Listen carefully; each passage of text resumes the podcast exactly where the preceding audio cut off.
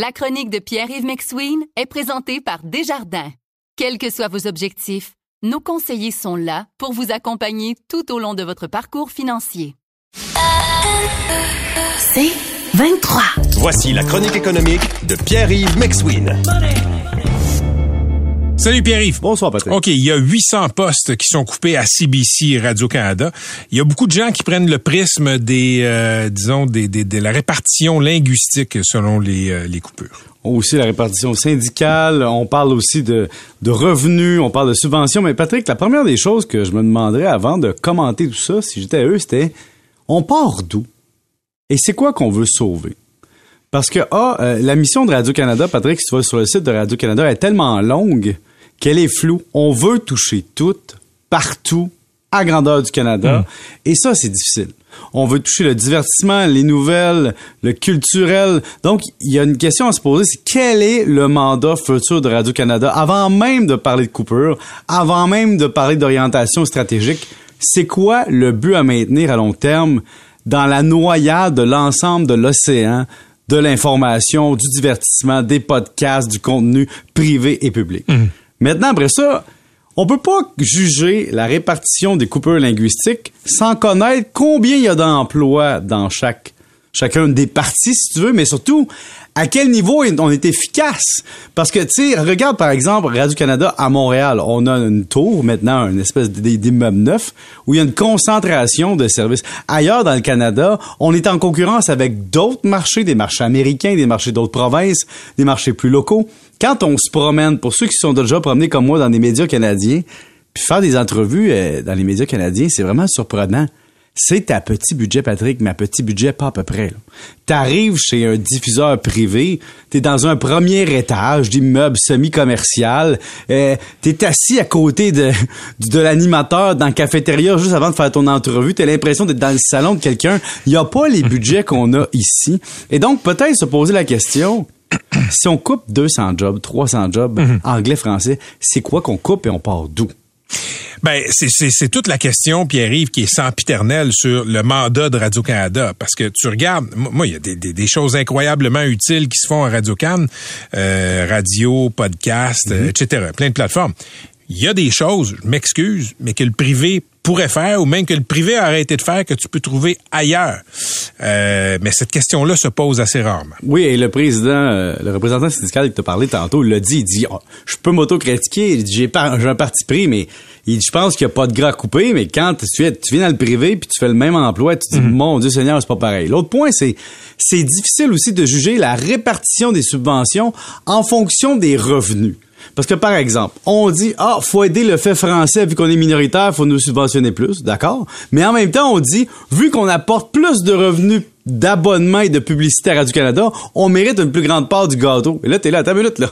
Le but ici, est-ce que c'est de sauver la mission de Radio-Canada anglais et français, et donc même desservir des marchands anglophones qui sont pas très payants, ou on veut vraiment pro protéger plus le fait français qui est minoritaire canadien, et on met ça en opposition. Je te donne un exemple. Quand tu regardes les états financiers, les revenus publicitaires sont plus grands un peu, oui, au, au niveau francophone. Mais les revenus d'abonnement sont égaux. Pourtant, il y a beaucoup plus de Canadiens anglophones, mais il n'y a pas les murs qu'on a ici, c'est-à-dire la barrière de la langue. Vous écoutez la chronique économique avec Pierre-Yves McSween.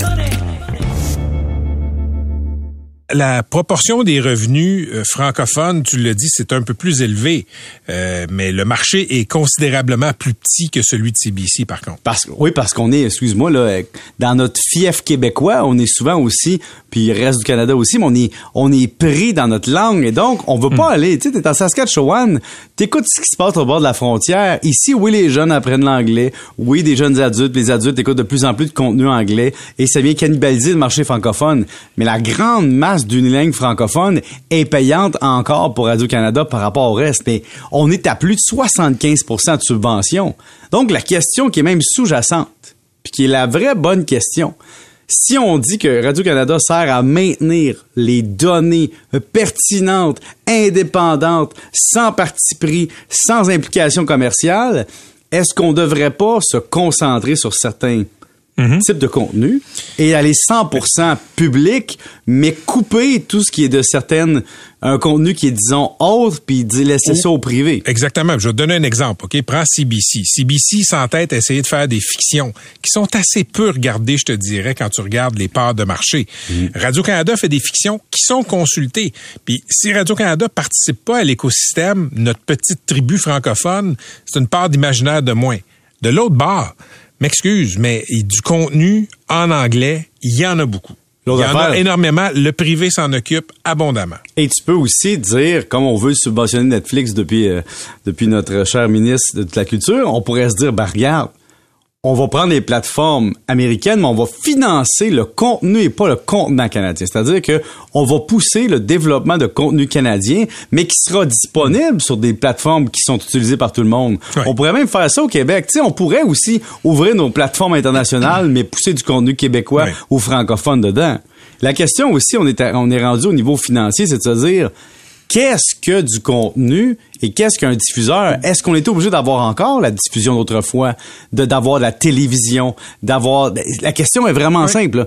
Faut qu'on devienne des producteurs de contenu, peu importe ce qu'on est, et accepter qu'il n'y a plus de barrière à l'entrée. Patrick, je peux faire un podcast avec MC Gilles chez nous dans le sous-sol, puis ça se pourrait que nos codes d'écoute dépassent des diffuseurs qui sont rendus, mais je veux pas nous faire la tête enflée, là, Mhm. mais je veux dire que il peut y avoir deux personnes dans leur sous-sol avec des moyens de base, mais la technologie d'aujourd'hui permet de dépasser l'écoute d'un grand diffuseur. Alors, c'est quoi l'objectif des diffuseurs? C'est ça qu'il faut scinder. C'est vrai qu'il faudrait se poser cette question-là aussi. Puis, tu sais, c'est pas une question de détester Radio-Canada. Je, l'ai dit tantôt au monsieur du syndicat, puis je te le dis aussi. Moi, je trouve ça utile d'avoir un diffuseur public, euh, mais je ça fait longtemps que je le pense aussi, Pierre-Yves, le diffuseur public devrait se soumettre à une sorte de réflexion sur qu'est-ce qu'on fait, qu'est-ce qu'on fait pas.